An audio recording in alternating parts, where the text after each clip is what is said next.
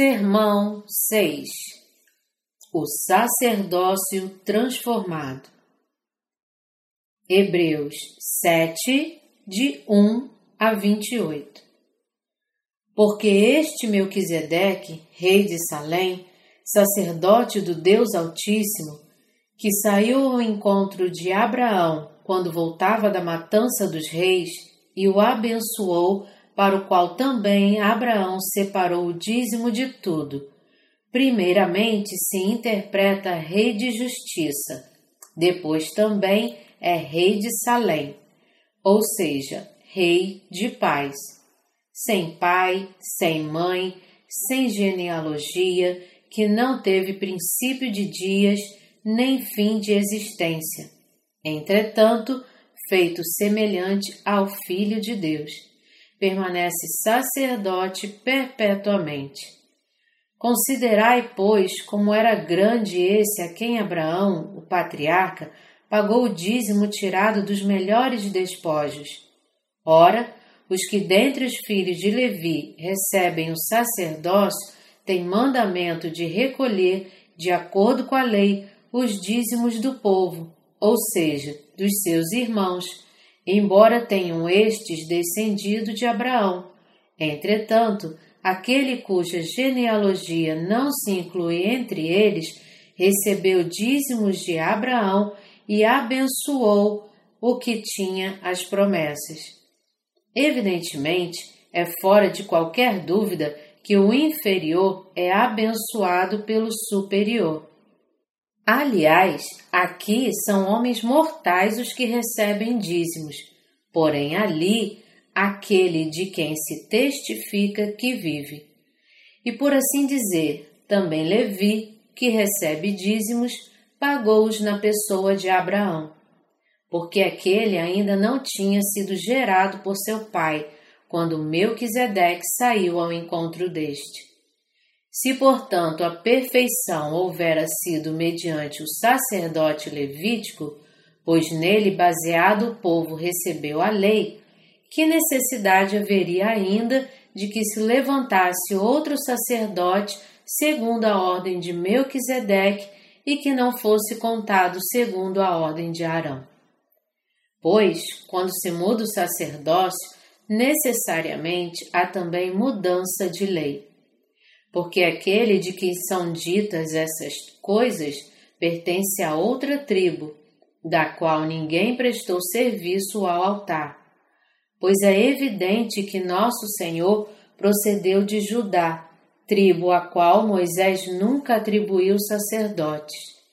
E isto é ainda muito mais evidente quando, à semelhança de Melquisedeque, se levanta outro sacerdote constituído não conforme a lei de mandamento carnal, mas segundo o poder de vida indissolúvel. Porquanto se testifica, tu és sacerdote para sempre, segundo a ordem de Melquisedeque.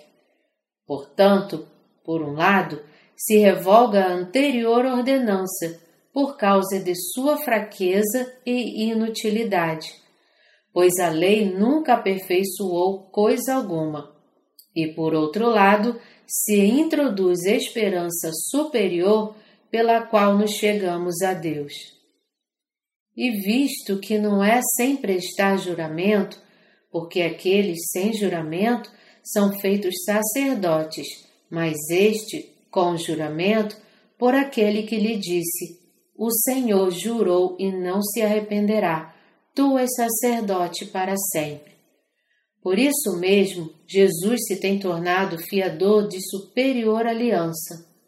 Ora, aqueles são feitos sacerdotes em maior número, porque são impedidos pela morte de continuar. Este, no entanto, porque continua para sempre, tem o seu sacerdócio imutável. Por isso, também pode salvar totalmente os que por ele se chegam a Deus, vivendo sempre para interceder por eles. Com efeito, nos convinha um sumo sacerdote como este, santo, inculpável, sem mácula, separado dos pecadores e feito mais alto do que os céus, que não tem necessidade, como os sumos sacerdotes, de oferecer todos os dias sacrifícios, primeiro por seus próprios pecados, depois pelos do povo. Porque fez isto uma vez por todas, quando a si mesmo se ofereceu.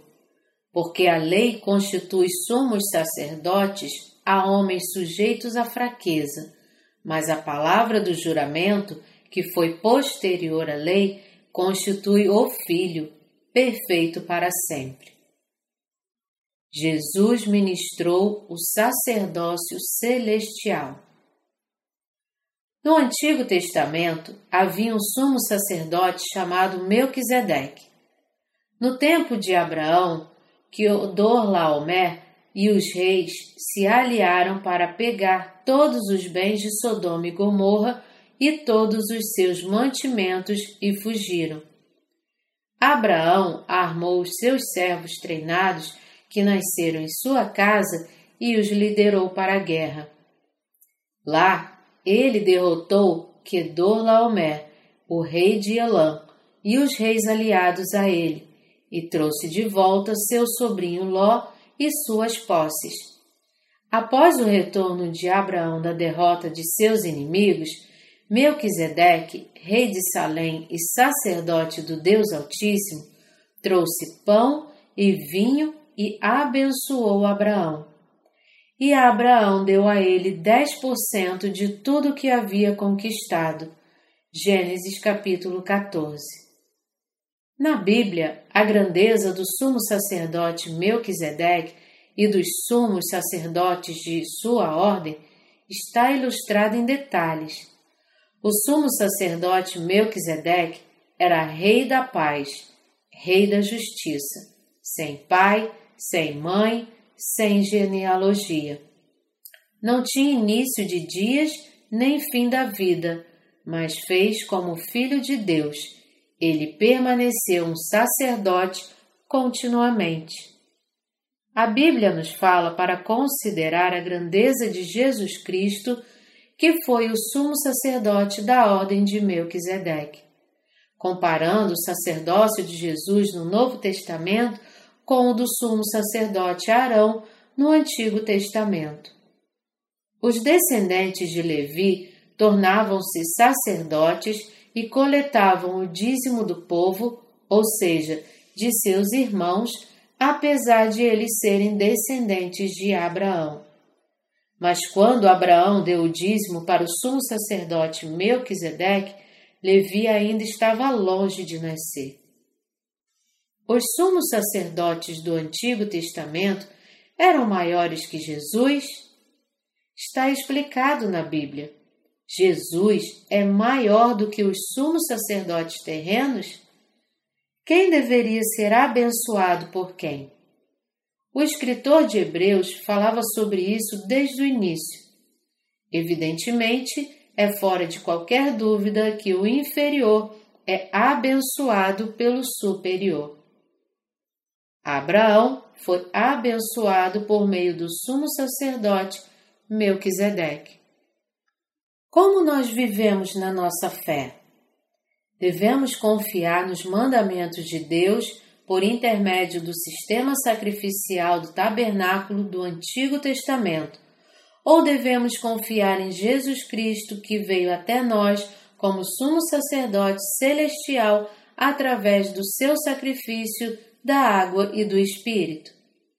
Dependendo do que nós escolhermos, seremos abençoados ou amaldiçoados.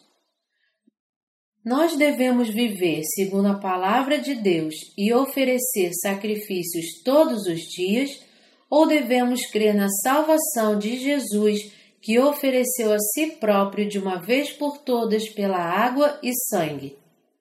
Temos que escolher entre essas duas coisas.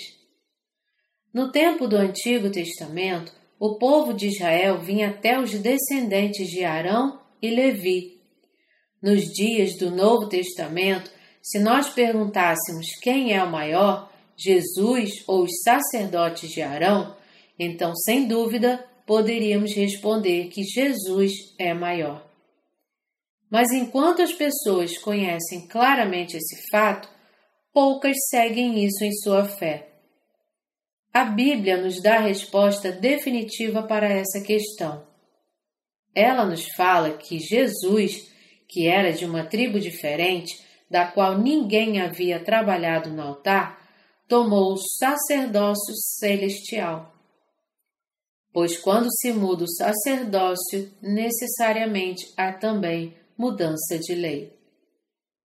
Deus deu ao povo de Israel dez mandamentos e 613 artigos detalhados da lei por intermédio de Moisés.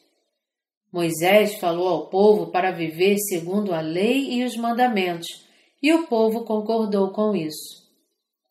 Na Bíblia, o povo de Israel garantiu que viveria pelos mandamentos de Deus no Pentateuco, Gênesis, Êxodo, Levítico, Números e Deuteronômio. Deus proclamou cada mandamento e eles disseram sim para todos, sem hesitação. Mas podemos ver que depois de Deuteronômio, de Josué em diante, eles não viveram mais segundo os mandamentos de Deus. E de Juízes até primeiro e segundo Reis, eles começaram a desacreditar nos seus líderes e, após isso, decaíram até chegar ao ponto de mudar o sistema sacrificial do tabernáculo. Finalmente, em Malaquias, eles trouxeram animais impuros para serem oferecidos, apesar da instrução de Deus para oferecerem um animal puro. Eles pediram aos sacerdotes: Por favor, aceite este animal. Em vez de oferecerem os sacrifícios segundo a lei de Deus, eles alteraram arbitrariamente. O povo de Israel nunca guardou a lei de Deus completamente, mesmo no tempo do Antigo Testamento. Eles esqueceram e simplesmente ignoraram a salvação revelada no sistema. Portanto, Deus tinha que mudar o sistema sacrificial. Em Jeremias, Deus disse: Eis aí vem dias, diz o Senhor, em que firmarei nova aliança com a casa de Israel e com a casa de Judá. Vamos ler Jeremias 31, de 31 a 34. Eis aí vem dias, diz o Senhor, em que firmarei nova aliança com a casa de Israel e com a casa de Judá.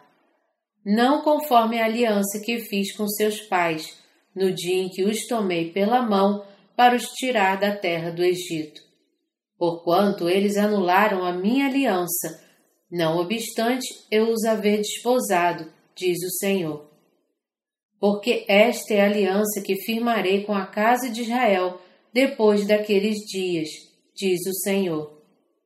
Na mente lhes imprimirei as minhas leis, também no coração lhe as. Eu serei o seu Deus e eles serão o meu povo. Não ensinará jamais cada um ao seu próximo, nem cada um ao seu irmão, dizendo: Conhece ao Senhor, porque todos me conhecerão, desde o menor até o maior deles, diz o Senhor pois perdoarei as suas iniquidades e dos seus pecados jamais me lembrarei. Deus disse que ele faria uma nova aliança. Ele já tinha feito uma aliança com o povo de Israel, mas eles falharam em viver segundo a palavra de Deus. Portanto, ele decidiu fazer uma nova aliança de salvação com o seu povo. Eles se comprometeram diante de Deus não só adoraremos a Ti e viveremos por Suas palavras e mandamentos. Deus falou para eles: Não terão outros deuses diante de mim. E o povo de Israel disse: Claro, nós nunca adoraríamos outro Deus. Tu és o único Deus para nós. Nunca haverá outro Deus para nós. Mas eles falharam em guardar o compromisso. O cerne da lei consiste nos Dez Mandamentos. Não terás outros deuses diante de mim. Não farás para ti imagem de escultura, nem semelhança alguma do que há em cima dos céus, nem embaixo na terra, nem nas águas debaixo da terra.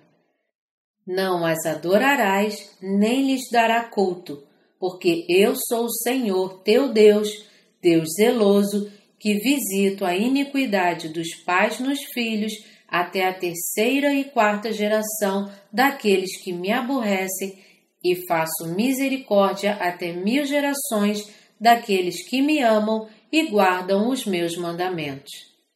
Não tomarás o nome do Senhor teu Deus em vão. Lembra-te do dia de sábado para santificá-lo. Honra teu pai e tua mãe.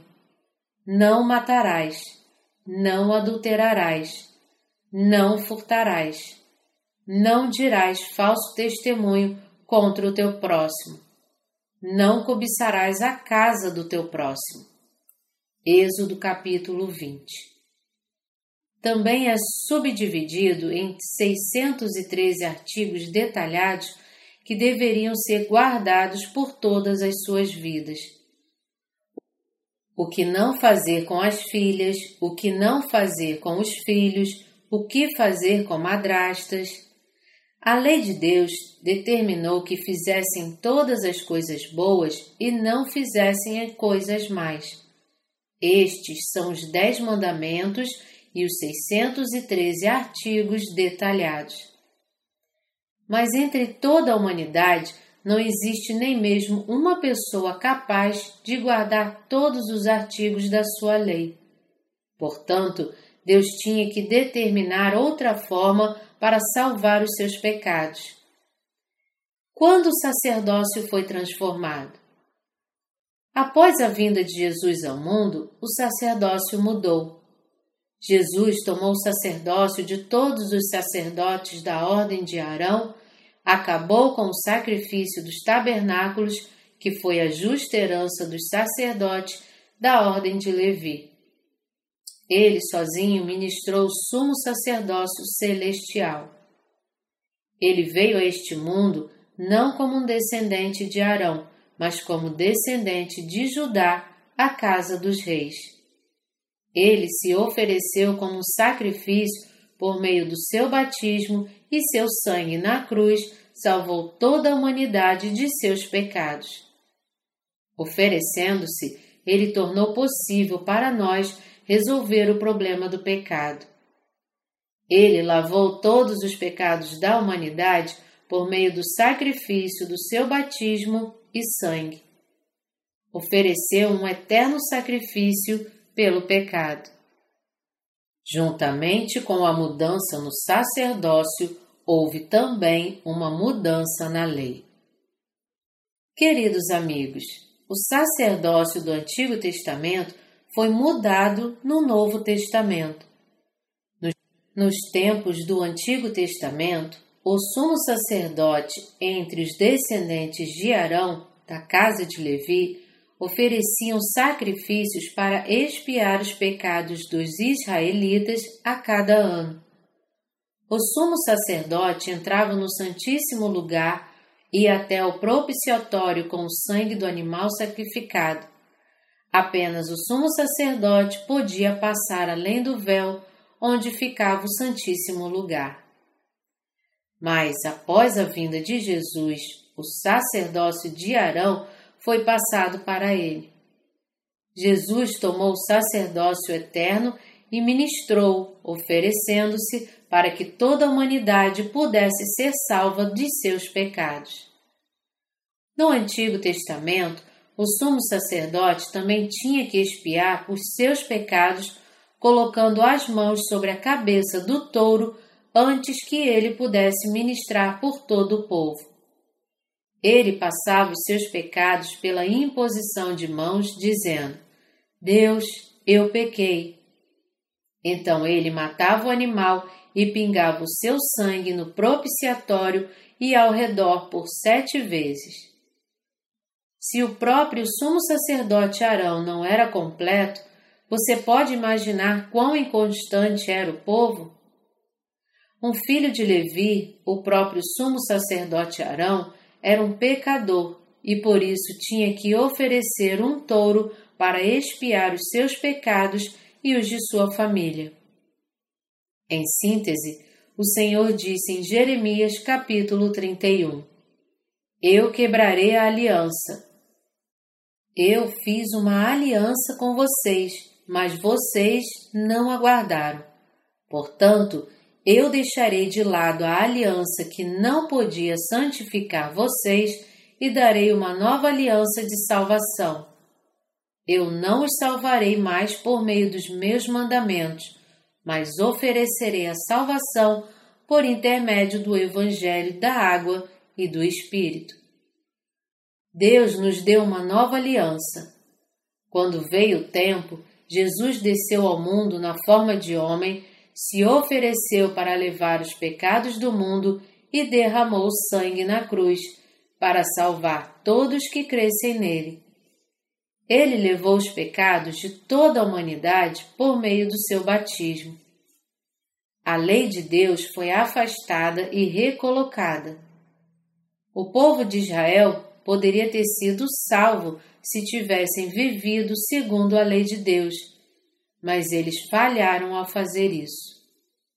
Em razão de que, pela lei, vem o pleno conhecimento do pecado. Romanos 3, 20. Deus queria que os israelitas percebessem que eram pecadores e que a lei não poderia salvá-los. Ele os salvou por meio da lei da salvação da água e do Espírito, não por intermédio das obras. Em seu infinito amor, Deus nos deu uma nova aliança, pela qual podemos ser salvos de todos os pecados do mundo por meio do batismo e do sangue de Jesus. Se você crer em Jesus sem conhecer o significado do seu batismo e sangue, toda sua fé é em vão. Quando faz isso, está mais enrascado do que quando não acreditava em Jesus de forma alguma. Deus diz que ele tinha que fazer uma nova aliança para salvar a humanidade dos seus pecados. Como resultado, nós agora somos salvos não pela lei das obras, mas pela justa lei da salvação através da água e do sangue. Ele prometeu e cumpriu a sua promessa para nós que cremos em Jesus e nos falou sobre a grandeza de Jesus. Ele nos falou quão grande ele é comparado aos sacerdotes da ordem de Arão no Antigo Testamento. Nós nos tornamos especiais crendo na salvação através da água e do sangue de Jesus. Pense sobre isso. Não importa o quão estudado e eloquente seu pastor seja, como ele pode ser maior do que Jesus, não existe possibilidade. Nós só podemos ser salvos por meio do Evangelho da água e do sangue, nunca pela simples obediência aos mandamentos de Deus. Porque o sacerdócio foi mudado, a lei da salvação também foi mudada. A superioridade do amor de Deus. Nós só podemos ser salvos quando cremos em Jesus. Devemos saber como Jesus nos salvou e quão grande é o amor de Deus por nós. Então, qual é a diferença entre a fé nos mandamentos e a fé na grandeza do amor de Deus? Os legalistas dão mais importância às próprias doutrinas denominacionais e experiências pessoais do que à palavra de Deus, enquanto a fé espiritual em Jesus é crer na grandeza da salvação cumprida através da água e do Espírito. Mesmo hoje, Muitas pessoas dizem que o pecado original está perdoado, mas que devem se arrepender todos os dias por seus pecados atuais. Muitas pessoas creem nisso e tentam viver suas vidas segundo os mandamentos do Antigo Testamento. Elas ainda estão desavisadas sobre a superioridade da salvação de Jesus, que veio pela água e espírito. No Antigo Testamento, os israelitas tinham que viver pela lei de Deus para serem salvos dos seus pecados. Só assim podiam ser salvos. Porque o Senhor conhece as nossas fraquezas e limitações, ele afastou os seus mandamentos. Nós nunca podemos ser salvos por intermédio das obras. Jesus disse que ele nos salvaria por meio do seu Evangelho, da água e do Espírito. Ele disse: Eu mesmo libertarei todos vocês de seus pecados. Deus profetizou isso em Gênesis. Porém, inimizade entre ti e a mulher, entre a tua descendência e o seu descendente este te ferirá a cabeça e tu lhe ferirás o calcanhar. Gênesis 3, 15. Depois que Adão e Eva pecaram e caíram, eles fizeram vestimentas de folhas de figueira para tentar esconder o seu pecado de Deus. Mas Deus os chamou e fez vestimentas de couro como um símbolo da salvação.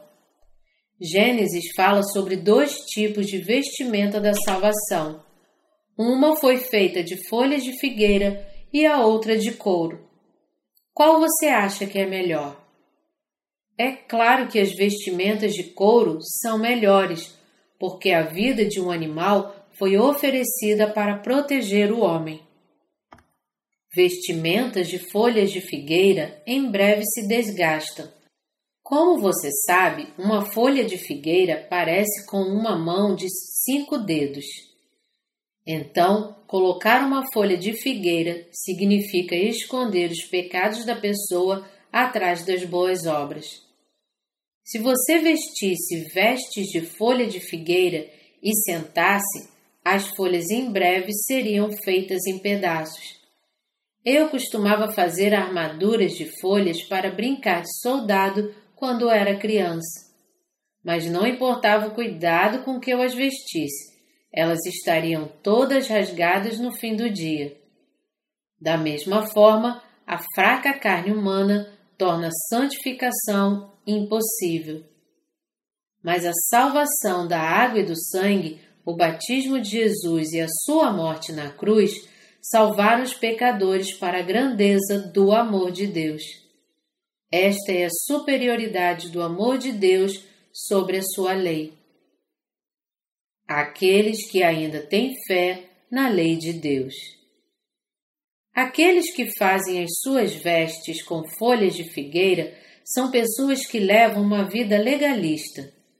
Estes crentes sempre precisam estar mudando as suas vestes, fazem novas vestes todos os domingos quando vão à igreja.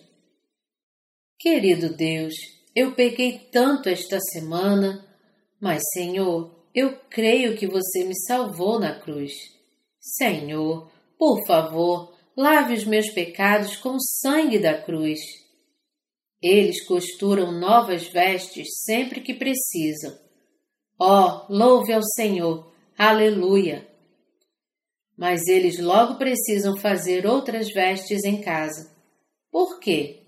porque as vestes antigas já se rasgaram. Querido Senhor, eu pequei durante os últimos três dias. Por favor, me perdoe. Eles fazem e vestem novas vestes de arrependimento continuamente. No início, as vestes podem durar muitos dias, mas depois de um tempo necessitam fazer uma nova todos os dias. Como não podem viver segundo a lei de Deus, se envergonham de si mesmos. Oh, isso é tão vergonhoso! Senhor, ó oh Senhor, eu pequei e precisam fazer novas vestes de arrependimento.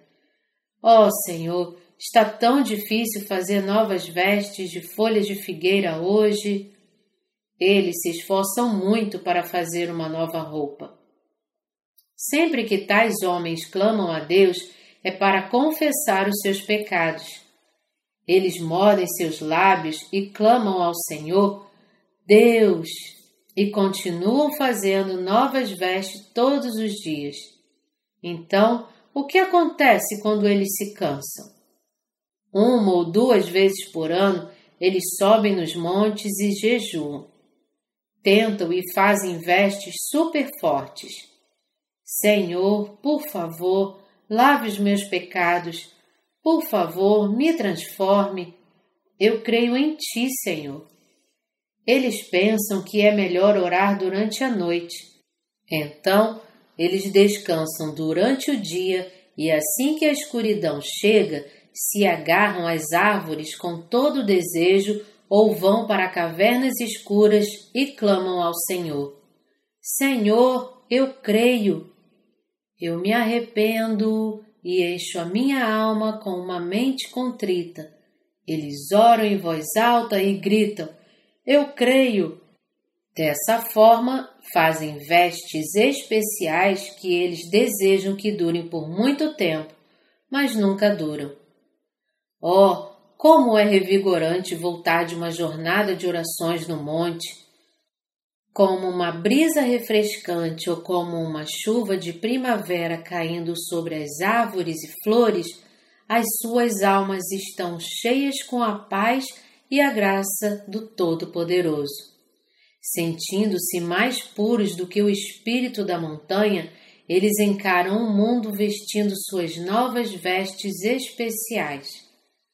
Mas logo que voltam às suas casas e igrejas e começam a viver novamente, as vestes ficam sujas e começam a rasgar. Os seus amigos perguntam: Por onde você tem andado? Bem, eu estive longe por um tempo. Você parece que perdeu peso. Bem, sim, mas isso é uma outra história. Eles nunca divulgam que fizeram jejum, apenas vão para a igreja e oram. Eu nunca cobiçarei mulher, eu nunca mentirei, eu nunca cobiçarei a casa do meu próximo. Amarei todas as pessoas. Mas no momento em que vem uma bela mulher com pernas bonitas, a santidade em seus corações muda instantaneamente para pura luxúria. Veja como aquela saia é curta. As saias estão ficando cada vez mais curtas. Eu preciso ver aquelas pernas de novo. Oh, não! Oh, Senhor! Eu pequei novamente. Os legalistas parecem puros, mas você precisa saber que eles têm que fazer novas vestes todos os dias. O legalismo é a fé em vestes de folha de figueira, a fé errada. Muitas pessoas tentam viver piedosamente, segundo a lei de Deus. Eles abaixam o volume de suas vozes para que elas pareçam mais piedosas. Os legalistas passam uma imagem impressionante quando lideram reuniões de oração na igreja. Santo Pai do céu, nós pecamos esta última semana, por favor, nos perdoe. Eles começam a chorar e o resto da congregação segue o exemplo. Eles pensam consigo mesmos.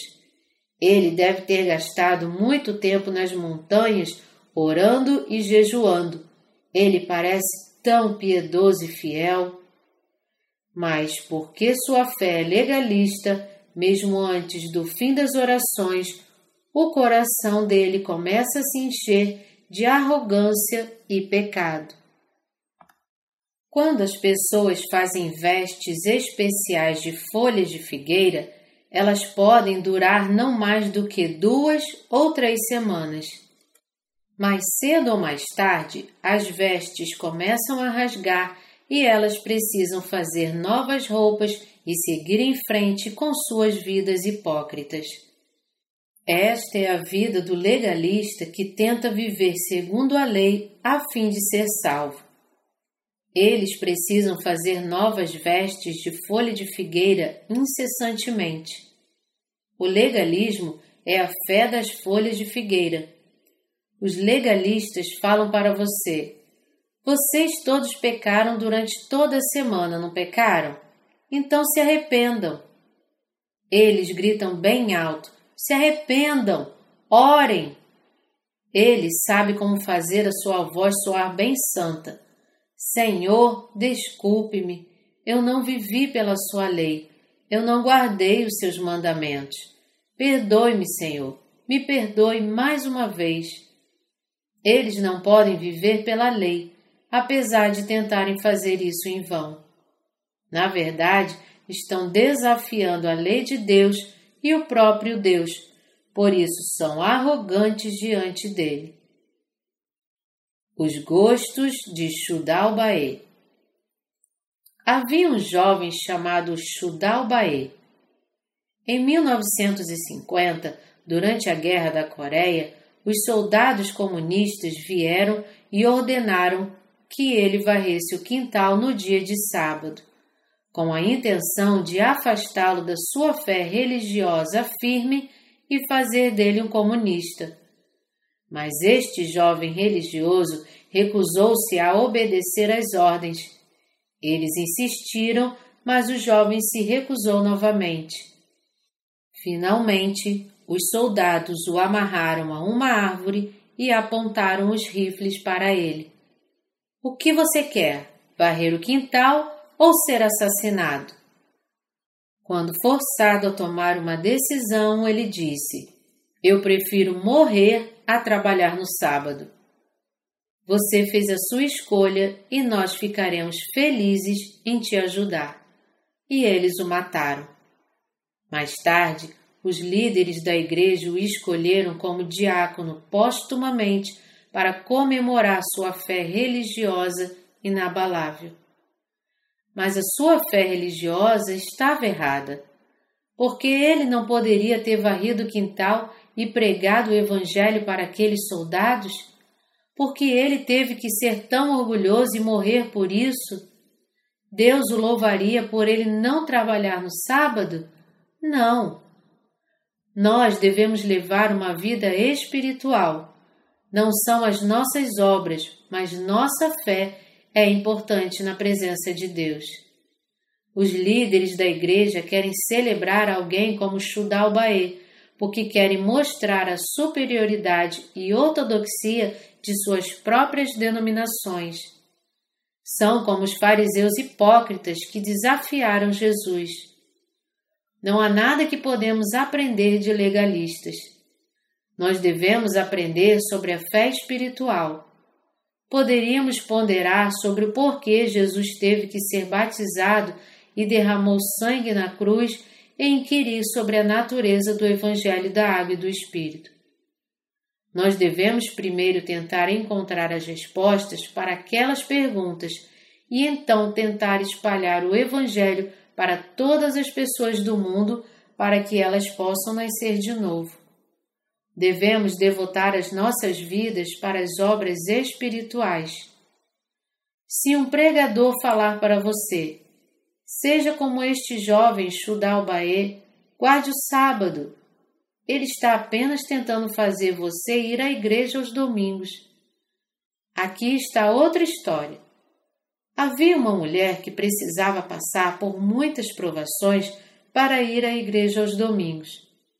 Seus padrastos não eram cristãos e tentavam a todo custo evitar que ela fosse à igreja.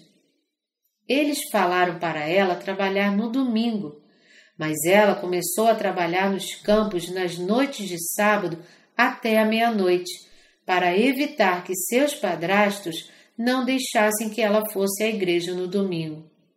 É claro, é muito importante ir à igreja, mas é suficiente vir para o culto todos os domingos apenas para mostrar quão fiéis nós somos? As verdadeiras pessoas fiéis nasceram de novo da água e do Espírito.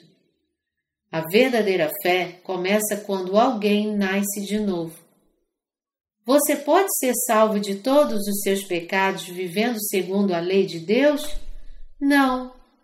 Eu não estou falando para você ignorar a lei, mas todos nós sabemos que é humanamente impossível guardar todos os artigos da lei. Tiago 2, 10 diz: Pois qualquer que guarda toda a lei, mas tropeça em um só ponto, se torna culpado de todos. Portanto, pense primeiro como você pode ser nascido de novo da água e do Espírito, e então vá à igreja onde você puder ouvir do Evangelho. Assim, você pode levar uma vida fiel após nascer de novo, e quando o Senhor chamar, poderá se apresentar diante dele com alegria. Não perca o seu tempo indo a falsas igrejas, não gaste o seu dinheiro fazendo ofertas falsas. Os falsos pastores não podem evitar que você vá para o inferno. Primeiro ouça o Evangelho da Água e do Espírito e nasça de novo. Pense sobre a razão pela qual Jesus veio a este mundo. Se nós pudéssemos entrar no reino do céu vivendo segundo a lei, ele não teria que ter vindo a este mundo. Após a sua vinda, o sacerdócio foi transformado. O legalismo se tornou coisa do passado. Antes de sermos salvos, nós pensávamos que poderíamos ser salvos vivendo segundo a lei, mas isso não é mais um sinal de verdadeira fé. Jesus nos salvou de todos os pecados com o seu amor com a água do seu batismo, com seu sangue e com o Espírito. Ele cumpriu a nossa salvação por meio do seu batismo no Rio Jordão, seu sangue na cruz e sua ressurreição. Deus afastou as antigas normas porque eram fracas e inúteis, pois a lei nunca aperfeiçoou coisa alguma, e por outro lado, se introduz esperança superior pela qual nos chegamos a Deus. E visto que não é sem prestar juramento, porque aqueles sem juramento são feitos sacerdotes. Hebreus 7, de 19 a 20. Jesus fez uma aliança e nos salvou de todos os nossos pecados com seu batismo e sangue. O martírio legalista é uma morte infrutífera e a única fé verdadeira é crer no Evangelho da Água e do Espírito. Nós temos que ter a fé frutífera. O que você acha que é bom para a sua alma? Seria melhor frequentar regularmente uma igreja e viver segundo a lei ou frequentar a Igreja de Deus, onde o Evangelho da Água e do Espírito é pregado? para que você possa nascer de novo? Qual igreja e qual pregador seriam mais benéficos para sua alma? Pense sobre isso e escolha aquilo que seria melhor. Deus salva sua alma por meio do pregador que tem as palavras do Evangelho da água e do Espírito. O verdadeiro crente sábio é aquele que subordina sua alma à palavra de Deus. Jesus se tornou sacerdote por meio de um juramento. Hebreus 7, de 20 a 21, diz: E visto que não é sem prestar juramento, porque aqueles sem juramento são feitos sacerdotes, mas este com juramento por aquele que lhe disse: O Senhor jurou e não se arrependerá. Tu és sacerdote para sempre. E o Salmos 110, 4 diz: O Senhor jurou e não se arrependerá. Tu és sacerdote para sempre, segundo a ordem de Melquisedeque. O Senhor fez um acordo. Ele fez uma aliança conosco e a mostrou para nós por meio da sua palavra escrita. Eu me tornarei o eterno sumo sacerdote na ordem de Melquisedeque Melquisedeque é o Rei da Justiça, Rei da Paz e Sumo Sacerdote Eterno. Eu me tornarei o eterno Sumo Sacerdote para a sua salvação. Jesus veio a este mundo e se tornou a certeza de uma aliança melhor. Hebreus 7, 22 Em vez de sangue de touros e bodes, ele ofereceu a si mesmo como sacrifício sendo batizado e derramando sangue na cruz para lavar todos os nossos pecados. No tempo do Antigo Testamento, quando um sumo sacerdote morria, seu filho prosseguia no sacerdócio quando completasse 30 anos. Quando ele ficava velho e seu filho alcançava a idade de 30 anos, novamente transferia o sacerdócio. Havia muitos descendentes do sumo sacerdote. Então Davi desenvolveu um sistema pelo qual todos eles desempenhariam as atividades em turnos. Como todos os descendentes de Arão foram escolhidos como sacerdotes, eles tinham o direito e a obrigação de ministrar o sacerdócio. Lucas 1 diz: Zacarias, do turno de Abias. Ora, aconteceu que, exercendo ele diante de Deus o sacerdócio na ordem do seu turno, Jesus veio a esse mundo e ministrou o sacerdócio para sempre. Ele veio como sacerdote das boas novas, que veio e cumpriu a salvação do novo nascimento da água e do Espírito. Os descendentes de Arão eram fracos e incompletos. O que acontecia quando um sumo sacerdote morria? Seu filho assumia o sumo sacerdócio mas seus sacrifícios nunca eram suficientes para assegurar a completa salvação da humanidade. A fé por intermédio de homens nunca pode ser completa. No tempo do Novo Testamento, Jesus veio a este mundo, mas ele não precisava oferecer sacrifícios contínuos, porque vive para sempre. Ele levou todos os pecados para sempre com o seu batismo e ofereceu a si mesmo, sendo crucificado, para tornar todos aqueles que crescem nele livres do pecado. Agora ele está vivo e senta à direita de Deus para testemunhar por nós.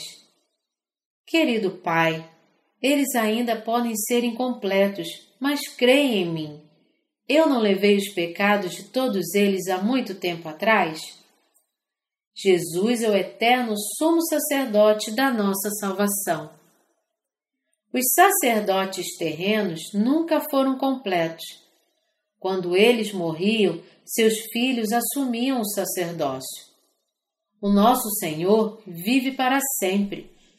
Ele cumpriu a eterna salvação por nós, vindo a este mundo sendo batizado por João Batista e então derramando sangue na cruz por todos os nossos pecados. Ora, onde há remissão destes, já não há oferta pelo pecado. Hebreus 10, 18. Jesus testifica a nossa salvação até o fim dos tempos.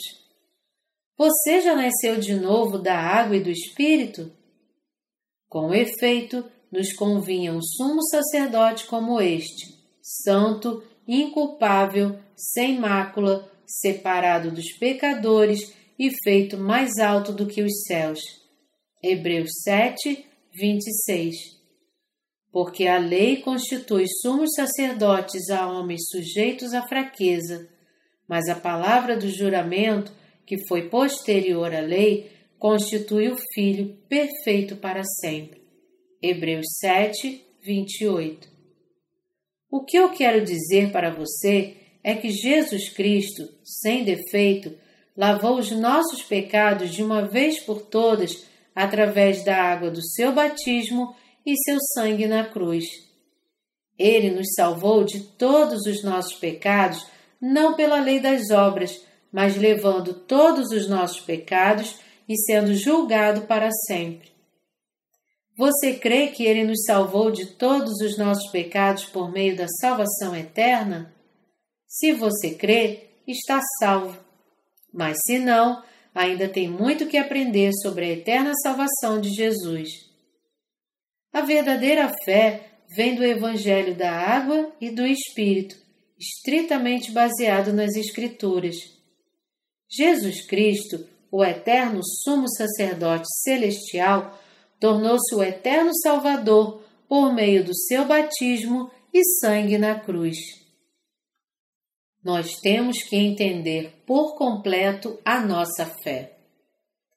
nós temos que pensar sobre como podemos crer em Jesus e tornar a nossa fé mais correta. Como podemos crer em Jesus da forma mais correta? Podemos fazer isso crendo no Evangelho do batismo de Jesus e seu sangue na cruz. A fé correta é crer na obra de Jesus, seu batismo e sangue, sem acrescentar nossas ideias erradas. Você crê? Mas qual é a sua condição espiritual? Você confia nas suas próprias obras e esforços? Não muito tempo se passou desde que eu comecei a crer em Jesus, mas sofri por cerca de dez anos em razão do legalismo.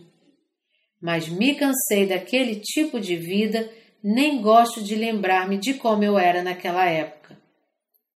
Minha esposa está sentada aqui agora. Ela sabe o quão terrível foi para nós. Nos domingos eu dizia: Amor, vamos reservar um tempo para nós hoje. Mas hoje é domingo. Ela nem mesmo lavava roupas no domingo. Um domingo, minhas calças estavam sujas e ela me falou para esperar até segunda. De fato, eu insistia para que observássemos o sábado corretamente, mas era muito difícil. Nós nunca descansávamos nos domingos porque era difícil guardar esse dia corretamente. Eu ainda me lembro daqueles dias. Queridos amigos, para crer verdadeiramente em Jesus, temos que crer na expiação de nossos pecados por meio do seu batismo e sangue na cruz. A verdadeira fé é crer na divindade e humanidade de Jesus e em todas as coisas que ele fez neste mundo. A verdadeira fé crê em todas as suas palavras. O que significa crer em Jesus? É crer no batismo de Jesus e no seu sangue. É muito simples.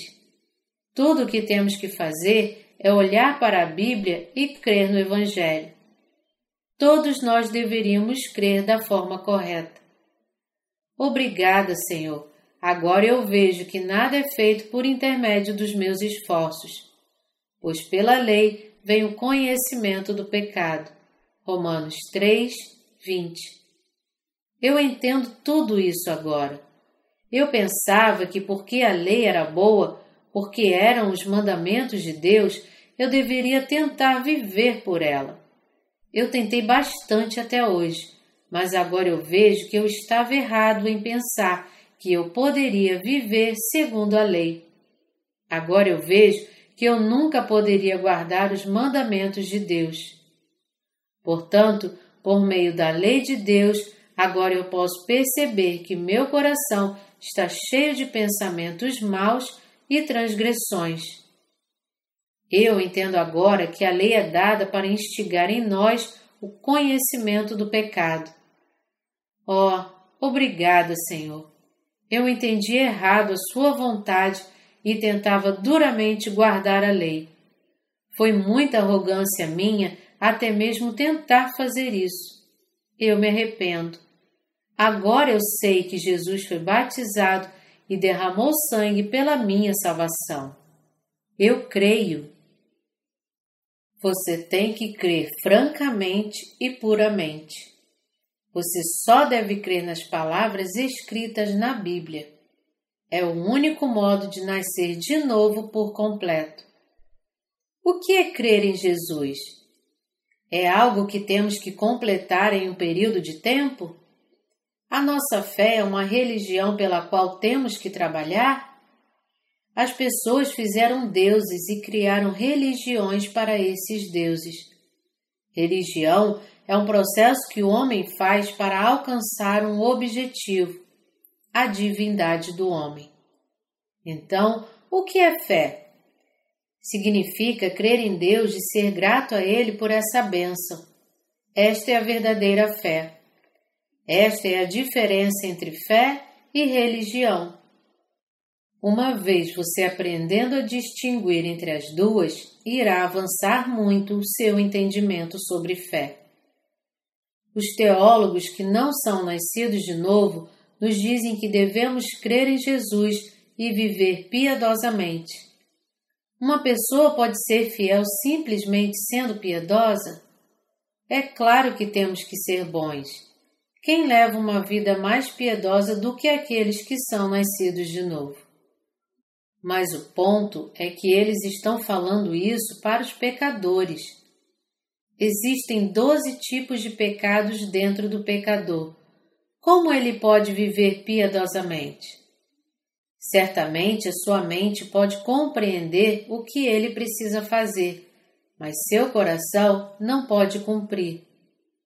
Quando um pecador sai da igreja, viver piedosamente se torna apenas teoria e seus instintos o levam a pecar. Portanto, nós temos que decidir em nossos corações se viveremos pela lei ou seremos salvos pela crença no batismo de Jesus e seu sangue na cruz, tendo fé no eterno sumo sacerdote do reino do céu. Lembre-se que Jesus é o verdadeiro sumo sacerdote para aqueles que creem.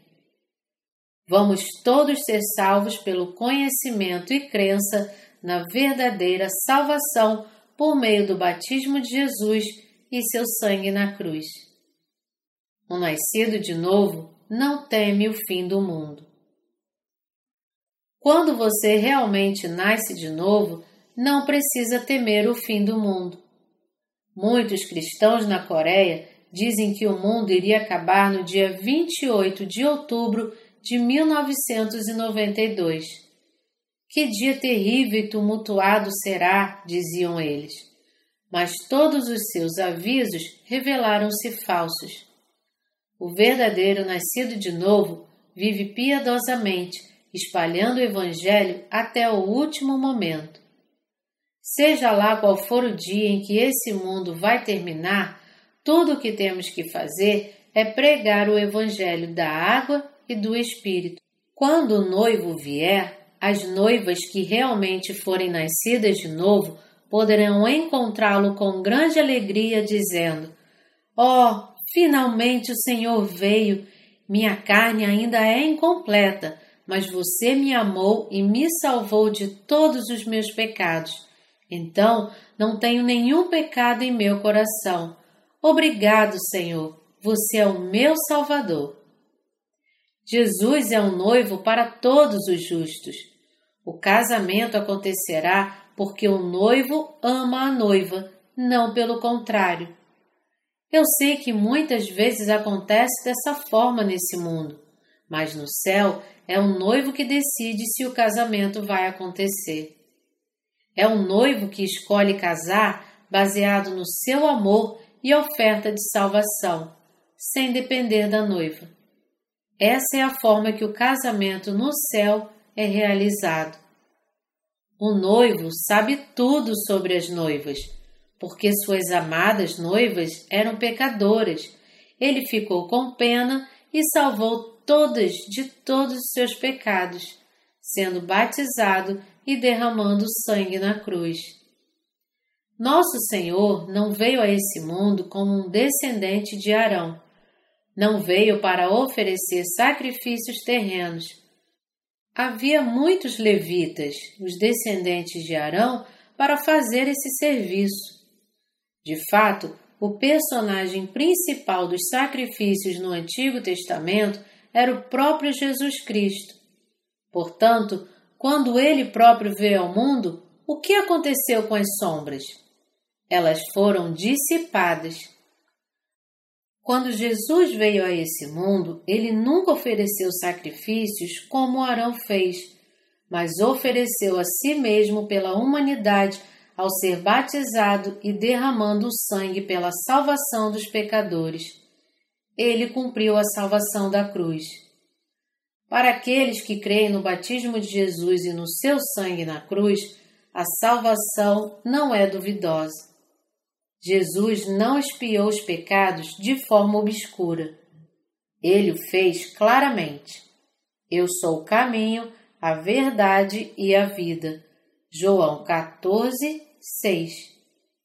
Jesus veio a esse mundo e nos salvou com seu batismo, sua morte e sua ressurreição. O Antigo Testamento é o modelo de Jesus. O Antigo Testamento é a sombra do Novo Testamento.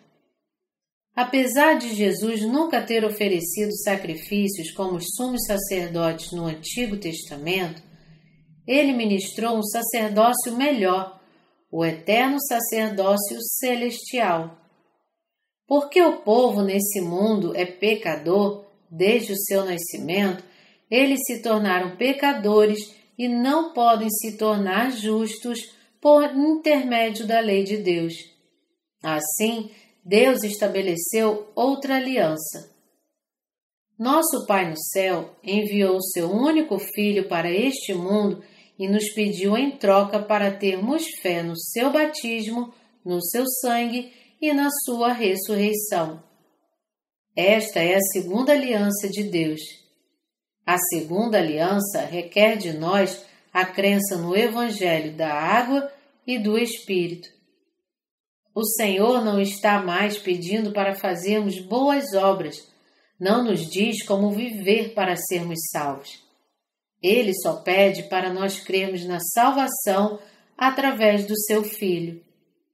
Ele nos pede para crer no seu batismo e sangue na cruz acima de tudo. E nós temos que dizer sim. Na Bíblia, a casa de Judá mantinha realeza. Todos os reis de Israel nasceram na casa de Judá até o rei Salomão. Mesmo depois da divisão do reino, a casa de Judá se manteve no trono no Reino do Sul até o seu colapso em 586 a.C. Então, o povo de Judá permaneceu entre os israelitas. A tribo de Levi era a dos sacerdotes. Cada tribo de Israel tinha o seu próprio papel. Deus prometeu para a tribo de Judá que Jesus viria dentre eles. Por que ele fez essa aliança com a tribo de Judá? Fazer essa aliança foi o mesmo que fazer uma aliança com o povo do mundo, porque os israelitas representavam a população do mundo. Jesus cumpriu a nova aliança, que foi a salvação da humanidade por meio do seu batismo, sua morte na cruz e sua ressurreição. Os pecados dos homens não podem ser lavados por meio de arrependimentos. Em Jeremias 17:1 está escrito que o pecado do homem está gravado em dois lugares. O pecado de Judá está escrito com um ponteiro de ferro e com diamante pontiagudo, gravado na tábua do seu coração e nas pontas dos seus altares. Nossos pecados estão gravados em nossos corações. É por isso que sabemos que nós somos pecadores. Antes de crer em Jesus, a pessoa não sabe que é pecadora. Por quê? Porque tal pessoa não tem a lei de Deus em seu coração. Portanto, quando alguém crê em Jesus, percebe que é pecadora diante de Deus. Alguns só percebem que são pecadores dez anos depois de começarem a crer em Jesus. Oh, Senhor, eu sou um pecador, eu pensei que fosse salvo, mas de alguma forma eu ainda sou um pecador. A descoberta vem até ele um dia quando finalmente se vê como pecador. Ele foi tão feliz por dez anos, mas de repente vê a verdade. Você sabe por quê? Ele percebe isso porque finalmente é capaz de ver os seus pecados e transgressões por meio da lei de Deus. Ele creu em Jesus por dez anos sem ser nascido de novo. Como a pessoa não pode apagar seus pecados do coração, ela permanece sendo pecadora diante de Deus. Algumas levam cinco anos, outras levam dez anos para alcançar esta percepção. Algumas descobrem isso após 30 anos, algumas após 50 anos e outras nunca percebem a verdade. Querido Deus, eu costumava ser bom antes de guardar os mandamentos na minha mente. Eu estava confiante que eu estava guardando bem a lei, mas agora eu percebo que eu pequei todos os dias. Assim como o apóstolo Paulo disse: Outrora, sem a lei, eu vivia, mas sobrevindo o preceito, reviveu o pecado e eu morri. Romanos 7, 9 Eu sou um pecador, apesar de crer em Cristo. São os seus próprios pecados que lhe afastam de viver segundo a palavra de Deus. Seus pecados estão gravados em seu coração. Porque Deus grava os seus pecados lá, quando você inclina a cabeça para orar, todos os seus pecados aparecem. Surpresa! Eu sou o pecado que você cometeu. Mas eu pedi perdão por você há dois anos. Por que você está se mostrando novamente? Por que você não foi embora? Oh, não seja tão desagradável. Eu estou gravado em seu coração. Não importa o que você pense, você ainda é um pecador. Não, não! Então a pessoa se arrepende novamente pelos pecados que cometeu há dois anos. Por favor, me perdoe, Senhor. Eu ainda estou atormentado pelos pecados que cometi antes. Arrependi-me, mas eles estão comigo ainda. Por favor, me perdoe, pois eu pequei. Mas aqueles pecados vão embora por meio de arrependimento? Os pecados do homem não podem ser apagados sem o Evangelho da água e do Espírito, porque estão gravados em seus corações. Apenas por meio desse Evangelho a verdadeira expiação de pecados pode ser alcançada. Só podemos ser salvos por meio da nossa fé no verdadeiro Evangelho de Jesus. Eu serei o seu Salvador. Nosso Senhor no céu fez uma nova aliança conosco. Eu serei o seu Salvador. Eu te farei completamente livre dos pecados do mundo através da água e do sangue. Abençoarei todos aqueles que crerem em mim. Você crê nesta nova aliança com Deus? Nós podemos ser salvos de todos os nossos pecados e nascer de novo quando cremos na verdade da Sua aliança e sua salvação através da água e do sangue. Nós não confiamos em um médico se ele não nos diagnostica corretamente. O médico primeiro precisa diagnosticar seu paciente corretamente e então prescrever o remédio adequado. Existem muitos tipos de remédios, mas ele tem que saber exatamente qual é aquele que deve usar. Uma vez um médico tendo diagnosticado o paciente de forma correta, existem muitos remédios disponíveis para curá-lo. Mas, com o diagnóstico errado, todos aqueles remédios bons só podem fazer o paciente piorar. Da mesma forma, quando você crê em Jesus, tem que diagnosticar a condição do seu espírito baseado na palavra de Deus. Quando examina o seu espírito com a palavra de Deus, você pode ver exatamente em qual condição o seu espírito está. Um médico dos espíritos pode curar todos os seus pacientes, sem exceção. Todos podem nascer de novo. Se você diz, Eu não sei se fui redimido, isso significa que você não é salvo. Se um pastor é verdadeiramente um discípulo de Jesus, ele tem que ser capaz de resolver o problema de pecado de seus seguidores. Então, poderá resolver os problemas de fé e guiá-los espiritualmente. Ele tem que ser capaz de ver a condição espiritual exata de seus seguidores. Jesus veio a este mundo para levar todos os pecados do mundo. Veio foi batizado e morreu na cruz. Quando ele expiou todos os pecados, ele deixou os seus de fora? A palavra da água e do Espírito destruiu os pecados de todos os crentes. O Evangelho é como dinamite. Explode tudo, de grandes edifícios até montanhas. A obra de Jesus é da mesma forma. Ele limpa os pecados daqueles que creem nele com o seu Evangelho da água e do Espírito. Vamos olhar para o Evangelho da água e do Espírito como ele está expresso na Bíblia. O Evangelho da imposição de mãos no Antigo Testamento. Vamos ler a verdade do Evangelho da Redenção em Levítico 1, de 3 a 4.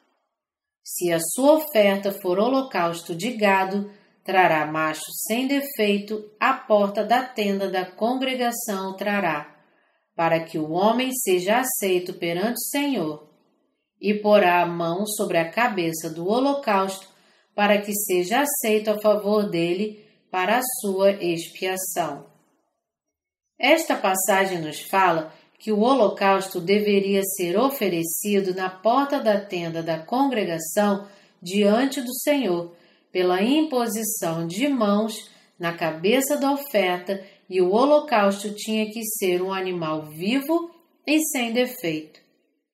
Na época do Antigo Testamento, um pecador colocava as mãos sobre a cabeça do holocausto para expiar seus pecados diários.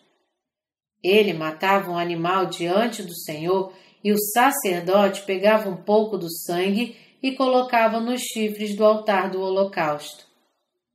Então ele derramava o resto do sangue na base do altar e o pecador era perdoado pelos seus pecados diários. Pelos pecados anuais, está escrito em Levítico 16, de 6 a 10. Arão trará o novilho da sua oferta pelo pecado e fará expiação por si e pela sua casa. Também tomará ambos os bodes e os porá perante o Senhor à porta da tenda da congregação. Lançará sorte sobre os dois bodes, uma para o Senhor e a outra para o bode emissário.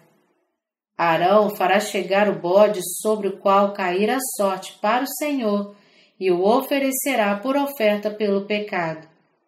Mas o bode sobre o que cair a sorte para o bode emissário será apresentado vivo perante o Senhor para fazer expiação por meio dele e enviá-lo ao deserto como bode emissário. Como está explicado na Bíblia, bode emissário significa lançado fora. Então os pecados do ano eram expiados no décimo dia do sétimo mês. Em Levítico 16, de 29 a 30, está escrito: Isso vos será por estatuto perpétuo.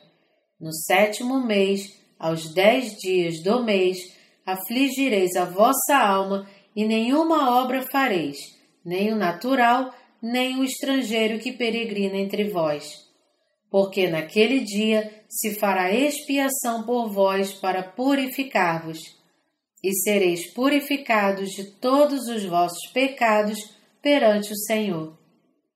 Este era o dia em que os israelitas expiavam por seus pecados anuais. Como isso podia ser feito? Primeiro, o sumo sacerdote Arão tinha que estar presente ao sacrifício. Quem representava o povo de Israel? Arão. Deus o designou e seus descendentes como sumos sacerdotes. Arão oferecia um touro para expiar pelos seus pecados e da sua casa. Ele matava um touro e espirrava um pouco do seu sangue no propiciatório e nos arredores por sete vezes. Ele tinha que expiar por si mesmo e sua casa antes de tudo. Expiação significa transferir os pecados de alguém para a oferta do pecado e deixar o holocausto morrer em seu lugar. O próprio pecador deveria morrer, mas ele podia expiar por seus pecados passando-os para o holocausto e deixando este morrer em seu lugar. Após seus pecados e os da sua casa serem expiados, ele oferecia um bode diante de Deus, enquanto enviava outro bode para o deserto como emissário na presença do povo de Israel. Um bode era oferecido como holocausto. Arão colocava suas mãos na cabeça dele e confessava: Ó oh, Senhor, seu povo Israel violou todos os dez mandamentos e os 613 artigos da sua lei. Os israelitas se tornaram pecadores. Eu agora coloco as minhas mãos neste bode para transferir todos os nossos pecados anuais. Ele cortava a garganta do animal e entrava no Santíssimo Lugar dentro do tabernáculo com seu sangue. Então espalhava um pouco do sangue no propiciatório e ao redor dele por sete vezes. Dentro do Santíssimo Lugar ficava a Arca da Aliança. Sua cobertura é chamada de propiciatório, e dentro dela ficavam as duas tábuas da aliança, o pote dourado de Maná e o bordão de Arão. O bordão de Arão significa a ressurreição.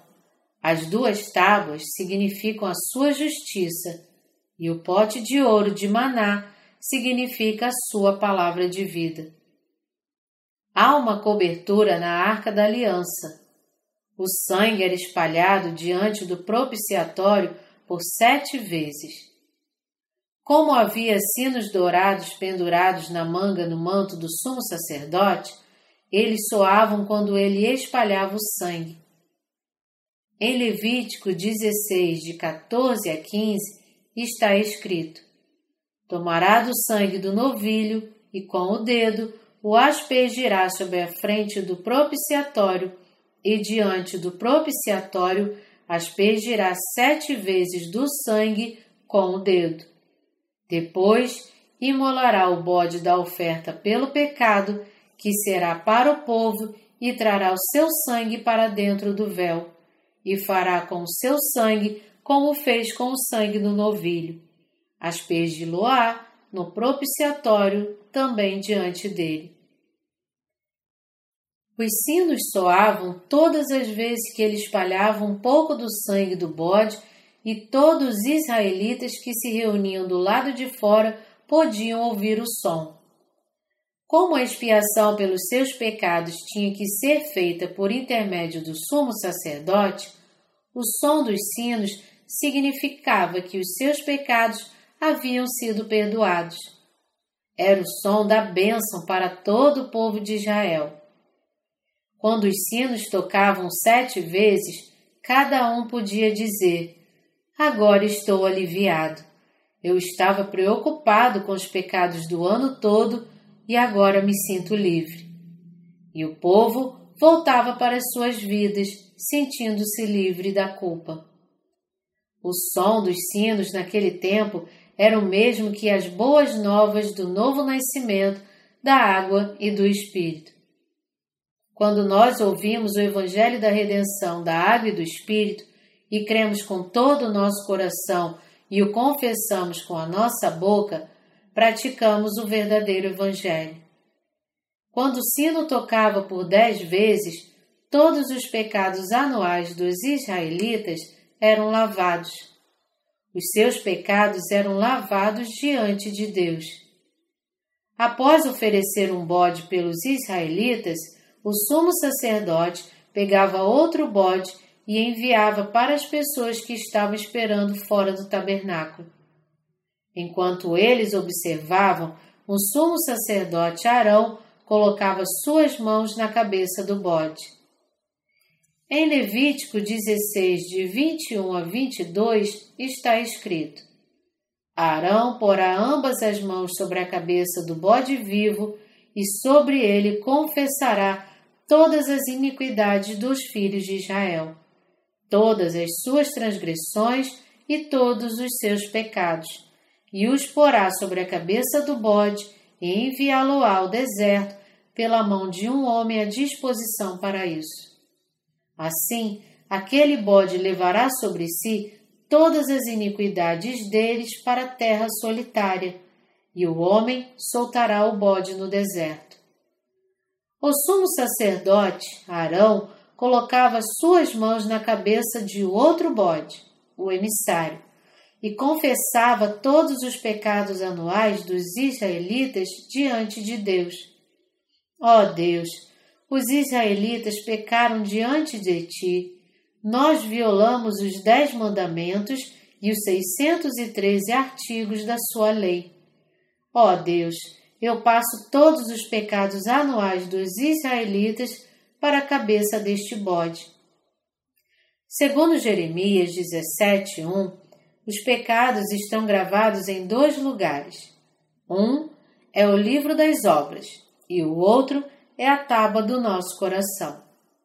Então, se o povo está espiando pelos seus pecados, eles devem ser apagados dos livros das obras e das tábuas dos seus corações. No dia da expiação, um bode era para os pecados escritos no livro do julgamento, e o outro era para aqueles gravados nas tábuas dos seus corações. Pela imposição de mãos na cabeça do bode, o sumo sacerdote mostrava ao povo que os seus pecados anuais eram transferidos para o bode. Quando os pecados eram colocados na cabeça do animal, um homem guiava o bode para o deserto. A Palestina é uma terra de deserto. O bode que levava todos os pecados anuais dos israelitas era guiado ao deserto por um homem escolhido para a tarefa, onde não havia água ou grama. O povo aguardava e via o bode emissário ir para o deserto. Eles diziam para si mesmos: Eu devia morrer, mas o bode morrerá pelos meus pecados. O salário do pecado é a morte, mas o bode morrerá por mim. Obrigado, bode. Sua morte significa que eu posso viver. O bode era enviado ao deserto e os israelitas eram perdoados pelos pecados anuais. Quando o pecado em seu coração é passado para o holocausto, você é limpo. É muito simples. A verdade é simples quando a entendemos. O bode desaparecia no horizonte. O homem voltava sozinho após libertá-lo. Todos os pecados anuais dos israelitas iam embora. O bode perambulava pelo deserto, sem água ou grama e morria juntamente com os pecados anuais dos israelitas. O salário do pecado é a morte, e a justiça de Deus foi cumprida. Deus sacrificou o bode para que os israelitas pudessem viver. Todas as transgressões dos israelitas durante o ano eram lavadas. Assim como os pecados diários e os pecados anuais eram perdoados dessa forma, nos tempos do Antigo Testamento, era a aliança de Deus que os nossos pecados fossem igualmente perdoados de uma vez por todas. Foi a sua aliança que nos enviou o Messias e nos libertou de todos os nossos pecados. A aliança foi cumprida por meio do batismo de Jesus o novo nascimento da água e do Espírito no Novo Testamento. Vamos ler Mateus 3, de 3 a 15. Por esse tempo, dirigiu-se Jesus da Galiléia para o Jordão, a fim de que João o batizasse. Ele, porém, o dissuadia, dizendo: Eu é que preciso ser batizado por ti, e tu vens a mim? Mas Jesus lhe respondeu: Deixa por enquanto, porque assim nos convém cumprir toda a justiça. Então ele o admitiu. Jesus foi ao Rio Jordão e foi batizado por João Batista, e fazendo isso, ele cumpriu toda a justiça. Ele foi batizado por João. João era o maior entre aqueles nascidos de mulher. Mateus 11, de 11 a 12, diz: em verdade vos digo: entre os nascidos de mulher, ninguém apareceu maior do que João Batista, mas o menor no reino dos céus é maior do que ele. Desde os dias de João Batista até agora, o reino dos céus é tomado por esforço, e os que se esforçam se apoderam dele. João Batista foi eleito por Deus para ser o representante da humanidade e foi enviado seis meses antes de Cristo. Ele era descendente de Arão e foi o último sumo sacerdote. João Batista disse quando Jesus veio até ele: Eu é que preciso ser batizado por ti e tu vens a mim? Deixa por enquanto, porque assim nos convém cumprir toda a justiça. Seu propósito era libertar a humanidade do pecado para que eles pudessem se tornar filhos de Deus. Jesus disse a João: Nós temos que completar o evangelho do novo nascimento da água e do Espírito. Então me batize agora. João batizou Jesus. Era preciso que Jesus fosse batizado para levar todos os pecados do mundo. Nós fomos salvos de todos os nossos pecados porque ele foi batizado da maneira mais apropriada para que os nossos pecados pudessem ser passados para ele. Jesus veio a esse mundo e foi batizado quando tinha 30 anos. Foi o seu primeiro ministério. Cumpriu toda a justiça, destruindo todos os pecados do mundo, portanto, consagrando todas as pessoas. Jesus veio a esse mundo e foi batizado da forma mais correta para nos libertar de todos os nossos pecados. Portanto, toda a justiça foi cumprida. Deus disse: Este é o meu filho amado, em quem me comprazo. Mateus 3, 17. Jesus Cristo sabia que ele levaria todos os pecados da humanidade e derramaria sangue para morrer na cruz mas ele obedeceu à vontade do Pai, dizendo: Não seja como eu quero, e sim como tu queres. Mateus 26, 39. A vontade do Pai era lavar os pecados da humanidade e, portanto, oferecer salvação para as pessoas do mundo. Então Jesus, o Filho obediente, cumpriu a vontade de seu Pai e foi batizado por João Batista. Em João 1, 29 está escrito: No dia seguinte, viu João a Jesus que vinha para ele e disse: Eis o Cordeiro de Deus que tira o pecado do mundo. Jesus levou todos os pecados e derramou sangue na cruz no Gólgota. Eis o Cordeiro de Deus que tira o pecado do mundo, testificou João Batista. Você tem ou não pecado? Você é um pecador ou um homem justo? A verdade é que Jesus levou o pecado do mundo e foi crucificado na cruz por nós. Após nascermos neste mundo, nós pecamos mesmo na idade de 1 a 10 anos. Jesus levou aqueles pecados. Também pecamos entre os 11 e 20 anos. Os pecados que nós cometemos em nosso coração e em nossas ações, ele levou todos eles. Nós também pecamos entre os 21 e 45 anos. Ele levou todos esses também. Ele levou todos os pecados do mundo e foi crucificado. Nós pecamos do dia do nosso nascimento até a nossa morte, mas ele levou todos. Eis o Cordeiro de Deus que tira o pecado do mundo. Todo pecado, desde aqueles do primeiro homem, Adão, até aqueles do último homem a nascer na terra, seja lá quem for, ele levou todos. Ele não pega e escolhe os pecados que deseja levar. Ele não escolheu amar somente alguns de nós, mas veio em carne, levou todos os pecados e foi crucificado na cruz. Ele recebeu o julgamento por todos nós e destruiu os pecados do mundo para sempre. Ninguém foi excluído da sua salvação. Todos os pecados do mundo, incluindo os nossos. Jesus levou todos eles. Com o seu batismo e sangue, ele limpou todos os pecados do mundo. Ele levou todos eles por meio do seu batismo e foi julgado por nossos pecados na cruz. Antes de Jesus morrer na cruz, ele disse: Está consumado. João 19, 30. Significando com isso que a salvação da humanidade estava completa. Por que Jesus foi crucificado na cruz?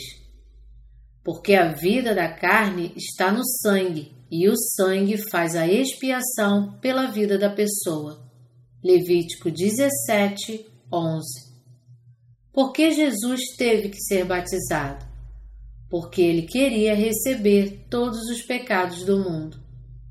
Depois, vendo Jesus que tudo já estava consumado, para se cumprir a Escritura, disse: Tenho sede.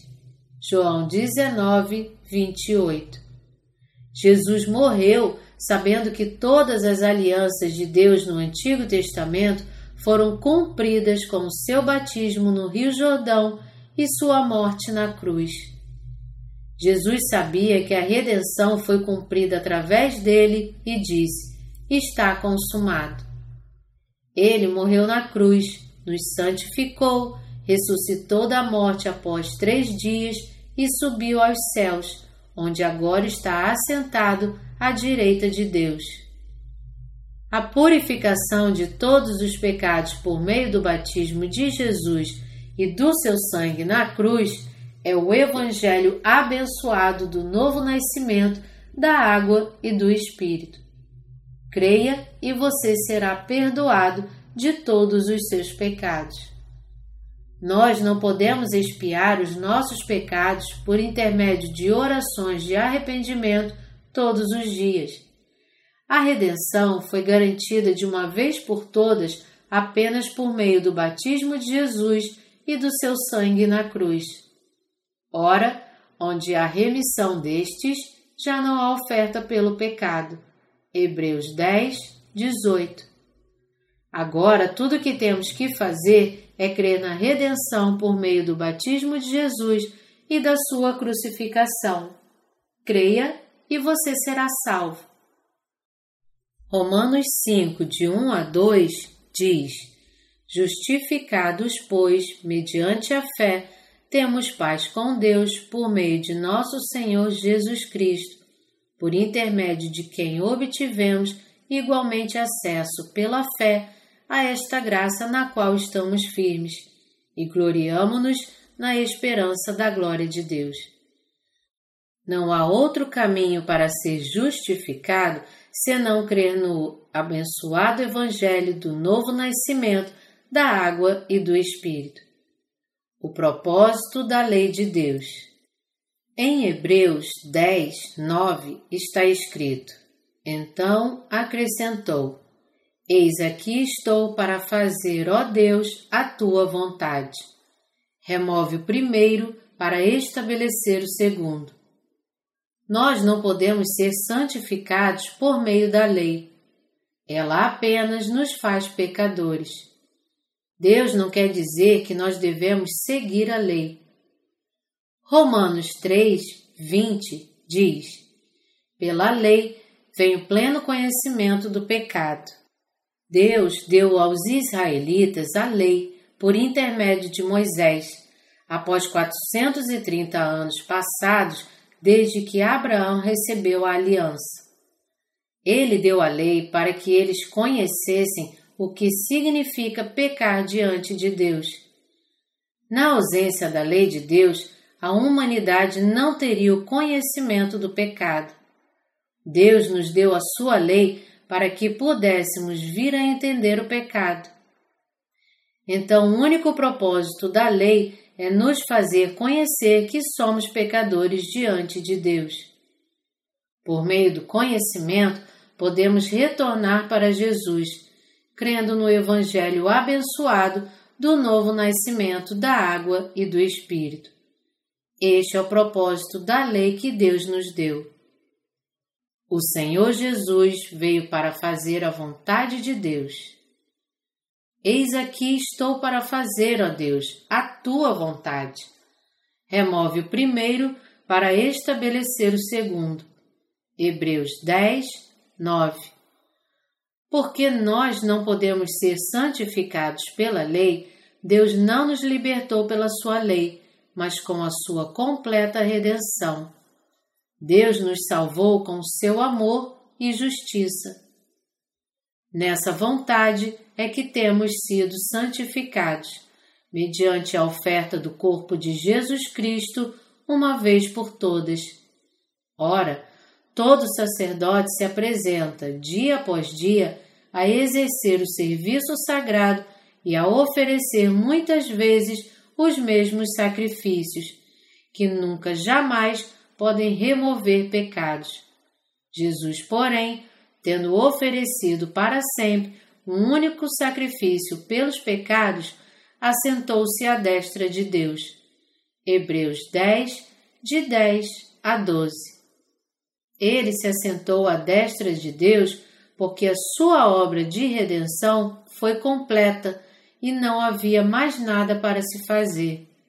Ele não será nem batizado e nem sacrificado novamente para nos salvar. Agora que todos os pecados do mundo foram lavados, tudo o que ele tem que fazer é prover a vida eterna para aqueles que creem nele. Ele agora sela aqueles que creem na salvação da água e do Espírito com o Espírito. Jesus veio a este mundo, levou todos os pecados e morreu na cruz, portanto, completando a sua obra. Agora que a obra do Senhor está completa, ele está assentado à destra de Deus. Nós devemos crer que o nosso Senhor Jesus nos salvou do pecado de uma vez por todas. Ele nos fez perfeitos para sempre com seu batismo e sangue. Aqueles que se tornam inimigos de Deus. Em Hebreus 10, de 12 a 13, o Senhor diz: Jesus, porém, tendo oferecido para sempre um único sacrifício pelos pecados, assentou-se à destra de Deus, aguardando daí em diante até que os seus inimigos sejam postos por estrado dos seus pés. Ele disse que iria esperar até o último para decidir o destino deles.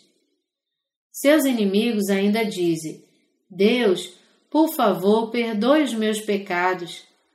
Satanás e os seus seguidores não creem no Evangelho da Água e do Espírito e continuam pedindo pelo seu perdão. Nosso Senhor Deus não irá julgá-los por enquanto, mas no dia da segunda vinda de Jesus, eles serão julgados e condenados ao inferno para sempre. Deus irá tolerar até aquele dia na esperança de que se arrependam e tornem-se justos por meio da redenção. Nosso Senhor Jesus levou todos os pecados e morreu por nós que cremos nele. Jesus algum dia irá aparecer pela segunda vez para libertar todos aqueles que creram nele. Oh, por favor, venha até nós em breve, Senhor ele virá uma segunda vez para levar os sem pecado para viver com ele para sempre no reino dos céus. Aqueles que insistem que são pecadores não encontrarão lugar no céu quando o Senhor voltar. No último dia, eles serão julgados e lançados nas chamas do inferno. Esta punição aguarda aqueles que se recusarem a crer no novo nascimento da água e do Espírito. Nosso Senhor Jesus considera aqueles que creem na inverdade como seus inimigos. É por isso que nós temos que combater a inverdade e crer no abençoado Evangelho do novo nascimento, da água e do Espírito. Nós temos que crer no Evangelho da água e do Espírito. Hebreus 10, de 15 a 16, diz: E disto nos dá testemunho também o Espírito Santo, porquanto, após ter dito, Esta é a aliança que farei com eles depois daqueles dias, diz o Senhor. Porei no seu coração as minhas leis e sobre a sua mente as escreverei. Após ter destruído os nossos pecados, ele disse: Esta é a aliança que farei com eles. Qual é a aliança? Porei no seu coração as minhas leis e sobre a sua mente as inscreverei. Nós primeiro tentamos levar uma vida legalista segundo a sua lei, mas não podemos ser salvos por ela. Mais tarde, nós entendemos que Jesus já salvou aqueles que creem em seus corações no Evangelho abençoado do novo nascimento, da água e do Espírito. Quem crê no batismo e no sangue de Jesus será redimido. Jesus é o Senhor da salvação.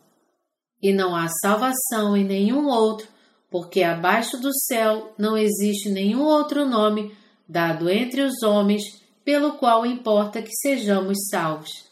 Atos 4, 12 Jesus veio a este mundo como nosso Salvador Jesus nos salvou e gravou nas tábuas dos nossos corações que Ele nos salvou com a sua lei do amor e salvação, porque não podemos ser salvos pelas obras.